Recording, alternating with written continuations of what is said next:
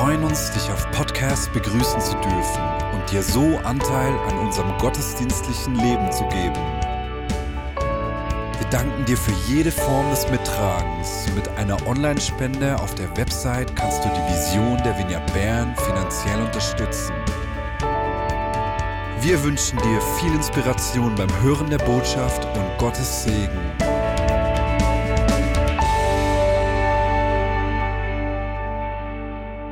Etwa genauso hat eine der größten Geschichten angefangen, die ich kenne. Jesus saß. Er war auf der Reise von Judäa nach Galiläa durch Samaria, war müde und hatte sich niedergesetzt. Und er ist durch Samaria gereist, was eigentlich keinen Sinn macht, weil das ein Ort war, der von den Juden absolut verachtet wurde. Und deshalb gingen eigentlich die Juden nicht durch Samaria durch, sondern liefen immer darum herum. Und Jesus ging dort hinein und hat sich dort gesetzt. Und wir lesen vom Johannes Kapitel 4 ab Vers 5 folgendes. Er kommt nun in eine Stadt Samarias, genannt Sichar, nahe bei dem Feld, das Jakob seinem Sohn Josef gab. Es war aber dort eine Quelle Jakobs. Jesus, nun ermüdet von der Reise, setzte sich ohne weiteres an die Quelle nieder. Johannes gibt uns diese detaillierte Beschreibung nicht, weil er Geografie mag, sondern weil er uns etwas aufzeigen möchte. Denn wie schon gesagt, ist es keine gute Idee, als Messias durch Samaria zu gehen, weil du der Retter von Israel oder der Welt bist und als heiliger Mann hast du dort sowieso nichts zu suchen. Aber diejenigen, die Jesus kennen oder seine Geschichte gelesen haben, die wissen, dass Jesus nicht kam, um unter den Insidern zu sein, sondern um aufzuzeigen, dass Gott für die Außenseiter ist. Und Jesus wollte niemals im Leben eine Bewegung starten, namentlich die Gemeinde, die nicht radikal offen gegenüber all den Personen sind, die nicht der Gemeinde angehören. Er kam nicht, um unter den 99 Schafen zu verweilen, sondern um bei dem einen Schaf zu sein. Und ich denke, dass es leider irgendwo durch eine menschliche Tendenz ist, dass wenn man zu einer Gruppe angehört, es immer schwieriger wird, dass neue Leute zu diesen Insider, zu einer Gruppe dazustoßen kann, weil die Erwartungen steigen und eigentlich fühlt man sich wohl und irgendetwas geschieht, dass Leute, Außenseiter auf einmal nicht mehr diesen Zugang haben. Und ich glaube nicht, dass das das ist, was Jesus wollte. Wenn er jetzt heute in Bern wäre, würde er wirklich in die Vineyard Bern kommen oder wäre er nicht bei der Reithalle oder irgendwo bei einem Bordell, bei den Menschen, die verachtet wurden, werden, ausgestoßen sind. Ich glaube, er wäre bei den Außenseiten und nicht bei den Insidern. Und das ist etwas, was ich persönlich an Jesus liebe und an ihm schätze. Und Jesus ist an diesem unheiligen Ort wo die Juden versuchten, diesen zu vermeiden. Und eigentlich ist es eine Riesentragödie, weil wir haben gerade gelesen, dass dort die Quelle Jakobs war. Israel selbst hat ihre Geschichte vergessen und hat vergessen, dass das eigentlich ein reiner Ort ist. Und Jesus ging genau in das hinein, als Jude, als Messias, als heiliger Mann, das von seinen Brüdern und Geschwistern komplett vermieden wurde. Und wir lesen weiter. Es war um die sechste Stunde, da kommt eine Frau aus Samaria, Wasser zu schöpfen. Auch hier ist es interessant, dass der Autor uns nicht den Namen mitteilt oder uns beschreibt, wie die Frau aussieht, sondern eigentlich nur möchte, dass wir wissen, woher die Frau kommt, aus Samaria. Eine für die Juden absolut unreine Person. Und ein wichtiges Detail ist auch die Zeit. Um die sechste Stunde, das wäre so gegen 12 Uhr mittags gewesen. Und zur Quelle zu gehen, war dazu mal eigentlich wie ein Riesenfest. Die Leute haben das geliebt. Das war so wie ein Community-Event. Die Frauen gingen normalerweise früh am Morgen, als es noch kühl war, oder am Abend vor dem Sonnenuntergang, als es kühler wurde, um einfach gemeinsam dort Wasser schöpfen zu gehen. Man hat das gemeinsam gemacht, dort gemeinsam das Leben ausgetauscht. Es ist fast dasselbe, wie man heute vielleicht in Starbucks gehen würde. Und wenn die Leute dort zur Quelle gelaufen sind, gemeinsam, haben sie einander geholfen, Ratschläge gegeben und die Menschen haben dadurch gewusst, wir sind Teil einer Community. Wir sind Teil einer Gemeinschaft. Wir leben zusammen das Leben und gehen an diesen Ort, um Wasser zurück zu unseren Familien zu bringen. Aber diese Frau, das werden wir noch sehen, hatte so eine schlimme Vergangenheit, dass sie bewusst zu einer Zeit an die Quelle ging, wo sie wusste, niemand sonst wird dort sein. Weil es einfach keinen Sinn macht, in der Hitze des Tages Wasser zu schöpfen und das zurücktragen musste. Und könnt ihr euch vorstellen, jeden Tag ging sie alleine dorthin und wurde an ihre Entscheidungen erinnert. Tagtäglich, alleine ausgestoßen. Sie war von den Verachteten aus jüdischer Sicht die Verachtete bei ihren Insidern. Und tagtäglich wurde sie daran erinnert, was sie gemacht hat, wie alleine sie ist und habe vielleicht gedacht, wie wäre es, doch mal am Morgen früh zu gehen, nicht in der Hitze, gemeinsam mit anderen Leuten zu wissen, was im Leben von ihnen abgeht. Und Jesus sitzt dort an dieser Quelle. Jesus spricht zu ihr, gib mir zu trinken, denn seine Jünger waren weggegangen in die Stadt, um Speise zu kaufen. Die samaritanische Frau spricht nun zu ihm, wie bittest du, der du ein Jude bist, von mir zu trinken, die ich eine samaritanische Frau bin? Denn die Juden verkehren nicht mit den Samaritaren. Die Frau stellt hier nochmals klar, du als Jude solltest nicht mit mir sprechen. Und eigentlich war sie zwei- oder dreifach komplett entsetzt, weil Jesus ist ein Rabbi, spricht mit einer Frau, er ist Jude und bittet sie um Hilfe. Das, was Jesus hier macht, ist unanständig, unerwartet und unethisch und er ist derjenige, der das Gespräch initiiert. Die Frau ist völlig geschockt, absolut geschockt, weil Frauen dazu mal, die durften gar nicht an rabbinischen Diskussionen teilnehmen. Die wurden ähm, schon fast wie ausgeschlossen, um mit heiligen, in Anführungszeichen, Männern zu sein. Und nun ist dieser Messias dort und spricht alleine. Das ist schon ein weiterer Skandal. Als Rabbiner alleine mit einer Frau und bittet sie um Hilfe. Und eigentlich wäre Jesus im damaligen Verständnis nicht mehr heilig und rein gewesen, hätte seine Heiligkeit verloren. Aber ist es möglich, dass Gott unrein wird, weil er mit einer unheiligen Person spricht? Und das war das Verständnis des Alten Testamentes, dass dort, wo etwas rein war, mit etwas Unreinem in Kontakt kam, das selbst unrein wurde. Aber Jesus kam, um eine neue Dimension, um eine neue Ebene aufzuzeigen, dass dort, wo etwas unrein ist und mit etwas Heiligem in Kontakt kommt, das danach rein wird. Wir alle, die einmal unheilig waren, haben uns auf das Gespräch mit dem heiligen Gott eingelassen dass wir durch sein Blut reingewaschen wurden. Jesus Christus ist an dieser Quelle und spricht mit dieser Frau. Und eigentlich ist es schon fast ironisch. Ihr kennt sicher folgendes Zitat. Um erfolgreich zu sein, musst du zur richtigen Zeit am richtigen Ort mit der richtigen Person sein. Jesus macht das komplette Gegenteil. Er ist zur falschen Zeit, am falschen Ort, mit der falschen Person. Und er lag komplett richtig. Und genau das sollten wir vielleicht auch mehr tun. Weil versteht ihr, die Gemeinde wird dann zu einem Problem, wenn wir aufhören, eine Quelle für die Außenseiter zu sein. Und ich liebe all das, was wir tun. Wir beten Gott gemeinsam an. Wir fasten zusammen. All die Dinge, ich liebe sie. Wir haben gemeinsame Festgottesdienste. Wir lachen zusammen. Wir trauen zusammen. Aber Wenn wir nur das tun unter uns, den Insidern, ohne zu vergessen, dass vielleicht jemand zu einer Zeit an der Quelle ist, wo niemand sonst dort ist, weil der Person durstet und wir nicht eine Quelle für diese Person sind, kann das problematisch werden.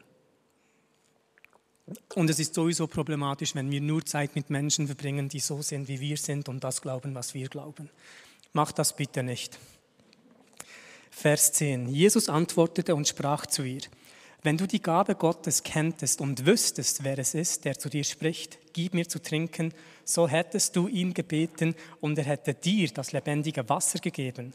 Die Frau spricht zu ihm, Herr, du hast kein Schöpfgefäß und der Brunnen ist tief. Woher hast du denn das lebendige Wasser? Für mich ist das fast wie eine Komödie. Wir lesen die Bibel oftmals so seriös, aber kurz zusammengefasst ist Jesus dort am Warten, die Frau kommt und Jesus sagt, gib mir etwas zu trinken. Die Frau sagt, du bist ein Jude, weshalb sprichst du überhaupt mit mir? Jesus sagt, wenn du wüsstest, wer mit dir spricht und sagt, gib mir etwas zu trinken, würdest du ihn um ein Getränk bitten und das lebendige Wasser erhalten. Und die Frau sagt, du und das lebendige Wasser, du hast nicht mal ein Schöpfgefäß für diesen Brunnen, der ziemlich tief ist. Wie möchtest du mir das lebendige Wasser geben? Und ich liebe den Fakt, dass Jesus so schön metaphorisch, symbolisch über das lebendige Wasser spricht und die Frau beim Alltäglichen und Praktischen bleibt. Du hast nicht mal, nicht mal ein Schöpfgefäß. Wer hat so eine Frau zu Hause? ist fast mein Alltag. Die symbolischen göttlichen Offenbarungen kommen im Engelschor in mein Herz. Und ich möchte sie mit meiner Geliebsten teilen. Und sie bleibt praktisch. Deswegen braucht es in der Ehe Mann und Frau. Du hast nicht einmal ein Schöpfgefäß.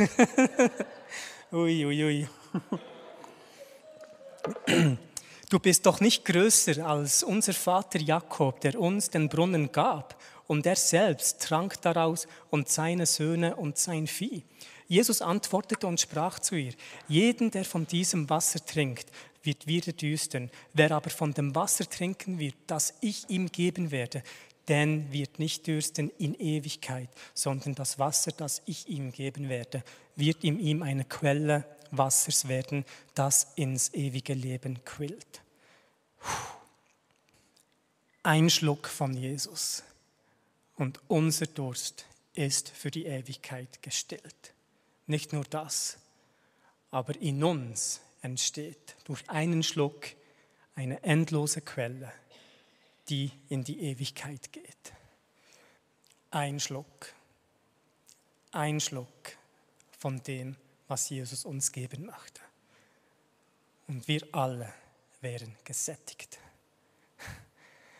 Und dennoch sind wir so etwas von hin und her gezogen. Wir sind umgeben von Tausenden von Möglichkeiten, wo man seinen Durst stillen kann.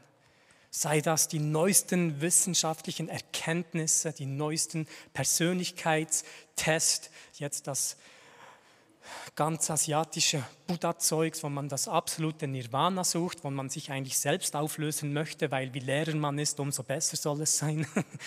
Und Yoga, das kommt und hier und dort und Fitness, gesunde Ernährung, alles Mögliche. Und Jesus sagt, ein Schluck von mir, ein Schluck von Yeshua. Und die Suche wäre beendet. Der Durst wäre gestillt. Die Frau spricht zu ihm, Herr, gib mir dieses Wasser, damit mich nicht dürstet. Aber jetzt kommt der eigentliche Punkt. Und ich nicht herkommen, um zu schöpfen. Klar wollte die Frau nicht immer dorthin gehen, weil bereits, wie gesagt, für die anderen war es ein Fest, ein Privileg. Für sie war es eine tagtägliche Erinnerung an das, was die anderen sagten, dass sie war und an das, was sie gemacht hat. deswegen, sie hat nicht einmal nach dem lebendigen Wasser gefragt, sondern nur nach dieser Quelle, dass sie nicht mehr an diese Quelle gehen musste. Das ist alles, was sie wollte. Sie war so verzweifelt und wollte eine neue Zukunft.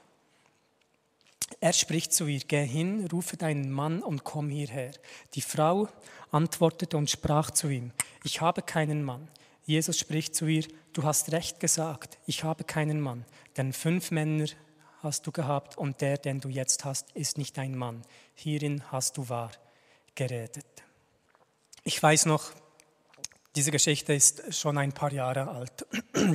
Ich war in Bern unterwegs mit äh, meiner Rachel Schatzmann dazu mal und wir sind durch Bern gelaufen, waren offen für Menschen zu beten und beim Laufen kam so wie ein ganz kurzes Bild durch mein inneres Auge, wo ich eine Frau in einem roten Kleid gesehen habe, die bei einer Kirche sitzt. Und als ich das Rachel beschrieben habe, hat sie gesagt, ich glaube, ich weiß, wo diese Kirche ist. Und wir sind dorthin gelaufen und schon von weitem haben wir eine Frau gesehen, die dort auf der Treppe saß, rot verkleidet. Und ich, habe, ich war etwas geschockt und nervös, habe sie angesprochen und sie hat auf Französisch geantwortet sage jetzt keinen Kommentar dazu. Das ist nicht gerade meine Lieblingssprache. Rachel konnte sehr gut Französisch, habe ihr das Gespräch überlassen. Und als ich verstanden habe, wo sie fragte, wie geht es ihr, was machst du so, ist die Frau in Tränen ausgebrochen. Und Rachel hat erzählt, dass wir da sind, um für sie zu beten. Und sie hat gesagt, dass sie seit zwei, drei Wochen eine Prostituierte ist, alles zu Hause vorbereitet hat, um ihr Leben zu leben. Es war etwas nach sechs Uhr und sie hat gesagt, sie ist ein letztes Mal zu dieser Kirche hingegangen, um Gott zu bitten, dass er noch Hilfe schickt. Sonst wäre es zu spät. Stop for the one. Wir konnten ihr Geld geben, Hilfe. Sie ging ähm, in ein Büro, um Weiterhilfe zu ähm, erhalten. Ich weiß nicht, wo sie jetzt ist, aber auch diese Frau wartete an der Quelle vor einer Kirche und Gott sei Dank haben wir uns als Ausgesandte an diesem Tag zur Verfügung gestellt. Und sie sagt, ich habe keinen Mann, denn fünf Männer hatte sie und derjenige, der sie jetzt hat, ist kein Mann. Und irgendwie ist Jesus gnädig, weil er sagt, du hast richtig erzählt, aber irgendwie hat sie auch nicht richtig erzählt, weil sie den Mann verschwiegen hat, den sie jetzt hat. Und hier ist vielleicht ein wichtiges Prinzip für Wörter der Erkenntnisse. Wenn du irgendwie ein Wort der Erkenntnis hast, wo vielleicht sündhaftes Verhalten aufgezeigt werden kann bei einer Person, mach das so wie Jesus. Irgendwo versteckt, damit es niemand hören kann. Nie in der Öffentlichkeit, wo andere Menschen einbezogen werden können. Dennoch denke ich nicht, dass Jesus das gesagt hat, um die Frau zu verurteilen, um ihre Sünden offenzulegen, weil in der damaligen Kultur war es enorm schwierig bis unmöglich, dass eine Frau den Mann verlassen konnte. Das heißt, sie wurde von fünf Männern abgelehnt, verlassen und sie sagt, und derjenige, den ich jetzt habe, ist nicht mein Mann.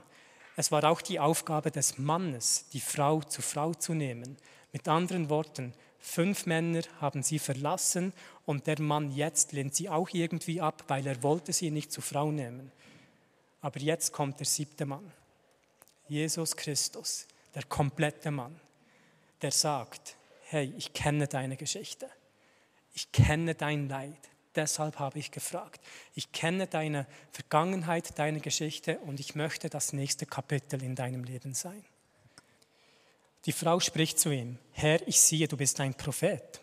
Ich sehe, dass du ein Prophet bist. Unsere Väter haben auf diesem Berg angebetet und ihr sagt, dass in Jerusalem der Ort sei, wo man anbeten müsse. Die Frau wurde nie eingeladen, Gott irgendwo anzubeten. Aufgrund ihrer Herkunft hätte sie niemals nach Jerusalem gehen können. Und dennoch ist es schön, erstaunlich zu sehen, dass sie irgendwo durch die Geschichte von den Juden kannte und auch ihre eigene Geschichte. Sie ist schon fast wie eine Theologin, weil sie auch erkannt, hey, da ist ein Prophet von mir. Und Jesus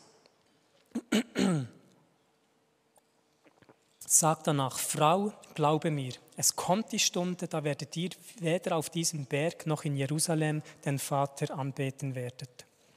Er sagt, es kommt die Stunde, wo ihr, ihr, den Vater nicht in Jerusalem anbeten werdet. Sowohl die Juden, diejenigen von Samaria, ihr alle werdet den Vater nicht mehr dort anbeten, weil Gott wollte nie etwas von uns, das man in einen Tempel stellen kann. Er wollte nie die Anbetung von uns, die irgendwo an einen Ort geknüpft ist. Und Jerusalem dazu mal, das war das Epizentrum der Anbetung, der Religion, weil dort der Tempel lag und die Menschen damals immer die Perspektive hatten, dass man Gott nur dort begegnen kann. Und ich liebe die Symbolik, die Jesus hier braucht von Wasser und dass er das alles bei einer Quelle spricht. Denn wir müssen verstehen, egal wer die Menschen waren, jeder musste zur Quelle gehen. Die Juden, diejenigen von Samaria, die Dummen, die Intellektuellen, die Großen, die Kleinen, die Schmalen, die Breiten, die Schwachen, die Starken. Jeder musste zur Quelle gehen. Beziehungsweise die Quelle oder das Wasser dort ist irgendwie ein Ort, der alle Menschen verbindet, weil es auch ein Ort ist der großen Not. Denn wenn wir Menschen eine Zeit lang kein Wasser trinken, würden wir sterben. Und die Quellen, die haben eigentlich auch das Leben bestimmt. Wenn eine Quelle ausgetrocknet ist, sind die Menschen umgezogen, um dort beim Wasser wieder neues, eine neue Quelle zu finden. Und Jesus möchte hier eigentlich wie mitteilen, hey, so oft wurdet ihr verachtet und ausgestoßen. Aber das spielt keine Rolle, die Herkunft, weil es gibt immer mehr, was uns Menschen verbindet, als das, was uns Menschen spaltet. Und ich freue mich, wenn die Politik endlich in eine Richtung geht, wo sie endlich aufzeigt, dass es hundertmal mehr Sachen gibt, was uns Menschen verbindet, als Sachen, die uns Menschen spaltet. Das einzige politische Statement für heute. Ihr betet dann was ihr nicht kennt. Wir beten an, was wir kennen. Denn das Heil ist aus den Juden. Es kommt aber die Stunde und ist jetzt da, da die wahren Anbeter den Vater in Geist und Wahrheit anbeten werden. Denn auch der Vater sucht solche als seine Anbeter. Gott ist Geist und die, die ihn anbeten, müssen in Geist und Wahrheit anbeten. Jesus sagt eigentlich hier, ich weiß, dass du momentan nicht in Jerusalem akzeptiert bist. Aber es kommt die Stunde und die ist jetzt da, wo Gott in Geist und Wahrheit angebetet werden möchte. Und nicht an einem Ort, nicht mit einem bestimmten materiellen Opfer, mit einem Tier oder was auch immer, sondern in Geist und Wahrheit, mit deinem ganzen Sein und mit deinem ganzen Herz. Und das war dazumals eine riesige Revolution. Und auch hier ist es für mich interessant zu sehen, wie Gott, Jesus in diesem Moment Wasser, Anbetung und Geist miteinander vereint. Wir Menschen bestehen zu etwa 70 Prozent aus, aus Wasser. Das heißt, wenn du Wasser magst, magst du mich mindestens 70 Prozent. Zusätzlich hat Gott die Schöpfung so kreiert, dass die Schöpfung viel von dem braucht, wovon sie eigentlich besteht. Wir bestehen zu 70 Prozent Wasser, brauchen sehr viel Wasser. Ein Fisch besteht zu mindestens um die 80 Prozent aus Wasser, aus Wasser und wenn er nicht im Wasser ist, wird er sterben. Eine Pflanze besteht aus Erde und wenn man die Pflanze aus der Erde nimmt, wird auch sie absterben. Das heißt, die Schöpfung durstet nach dem, was sie eigentlich ist. Und Gott ist Geist und deshalb hat auch er Durst nach Anbetung in Geist und Wahrheit. Gott sucht nach dem, er durstet nach dem. Und er sucht nicht nach Anbetung, sondern nach Anbeter, die ihn in Geist und Wahrheit anbeten, weil er Geist und Wahrheit ist. Und wenn du von Gott gefunden werden möchtest, dann werde zu dem, wonach er sucht, zu einer Person, die radikal ihr Herz öffnet, um ihn in Geist und Wahrheit anzubeten. Nicht, weil du einen guten Tag hast, weil du dich würdig fühlst, aber weil er Jesus Christus ist und würdig bleibt, für immer und ewig. Aber nicht nur das, auch wir wurden in diesem Ebenbild Gottes geschaffen. Auch wir sind irgendwo durch Geist. Deshalb kommen wir Menschen auch erst dann richtig zum Leben, wenn wir in der Anbetung im Geist mit Gott verbunden sind.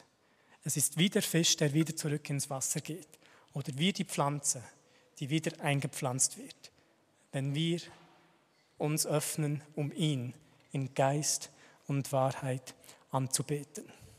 Die Frau spricht zu ihm, ich weiß, dass der Messias kommt, der Christus genannt wird. Wenn jener kommt, wird er uns alles verkündigen. Jesus spricht zu ihr, ich bin es, der mit dir redet. Game over. Das ist das erste Mal, wo Jesus sich selbst als Messias offenbart. An einem Ort, wo er eigentlich nicht hingesendet wurde, weil das Heil zuerst für die Juden war, mit einer Person, die von den Juden verstoßen war und bei ihren Inseiten verachtet wurde, sagt er das legendäre Statement, wie vom Alten Testament. Ich bin es. I am. Nicht nur das, es ist das längste private Gespräch, das Jesus je mit jemandem hatte, was dokumentiert ist in der Bibel. Das ist Jesus. Das ist Jesus. Und die Frau erkennt den Messias. Sie wird ergriffen von dieser Begegnung. Sie geht in das Dorf, erzählt allen, was geschehen ist. Da ist ein Mann, es ist der Messias. Er hat mir alles gesagt, was ich getan habe. Und die Menschen kommen, um diesen Jesus zu hören. Und sie bitten ihn, zwei Tage länger zu bleiben. An einem Ort, wo Jesus nicht hingesandt wurde, ist er zwei Tage länger geblieben. Die Frau konnte vielleicht nicht die fünf Männer halten, aber sie konnte den Messias, der Retter der Welt, zwei Tage in ihrem Dorf halten. Wen interessiert die fünf Männer noch? Die waren sowieso blöd. Sie brachte eine Erweckung an einem Ort, der eigentlich noch nicht bereit gewesen wäre, diesen Heilssegen zu empfangen. Ist für mich absolut wahnsinnig. Diese Außenseiterin wurde nach dieser Begegnung mit Jesus Christus, Christus zu einer Gesandten. Und es hat angefangen, weil Jesus Stop for the One gemacht hat, gesessen geblieben ist, bis eine Person kam. Und vor ein paar Tagen oder Wochen haben wir im Büro auch darüber diskutiert, dass wenn wir für die Geringsten oder für die Ausgestoßenen anhalten, wir genauso für Jesus anhalten wie für Menschen, weil er das persönlich nimmt. Das lesen wir im Matthäus Evangelium, wo er sagt, ich war nackt, ihr gabt mir keine Kleider, ich hatte Hunger, ihr gabt mir nichts zu essen, ich war im Gefängnis, ihr habt mich nicht besucht. Aber dort, wo wir Menschen in Not begegnen und für diejenigen anhalten, halten wir eins zu eins für Jesus Christus an geben wir den Durstigen die Quelle des lebendigen Wassers. Geben wir ihnen zu essen, wenn sie Hunger haben. Nehmen wir die Fremdlinge auf. Gehen wir sie besuchen, wenn sie gefangen sind. Ich musste meine Perspektive ändern, was es bedeutet, ein Gesandter zu sein. Ein Gesandter zu sein bedeutet nicht primär zu gehen, vielleicht sogar sitzen zu bleiben. Ohne Antworten zu haben ohne Antworten zu haben, sondern um einfach gegenwärtig zu sein. Und ich bin überzeugt, dass eine weitere Woche kommt, wo viele Menschen zu einer unpassenden Zeit an der Quelle warten, bis jemand von uns aufkreuzt oder bereits dort ist. Stop for the one. Es braucht nicht Antworten, gute Argumente, sondern einfach dein gegenwärtiges Sein, sich Zeit zu nehmen für eine Person. Eine Person. Mit dem Bewusstsein, du hältst nicht, du hältst nicht nur für eine Person an, sondern genauso für Jesus Christus.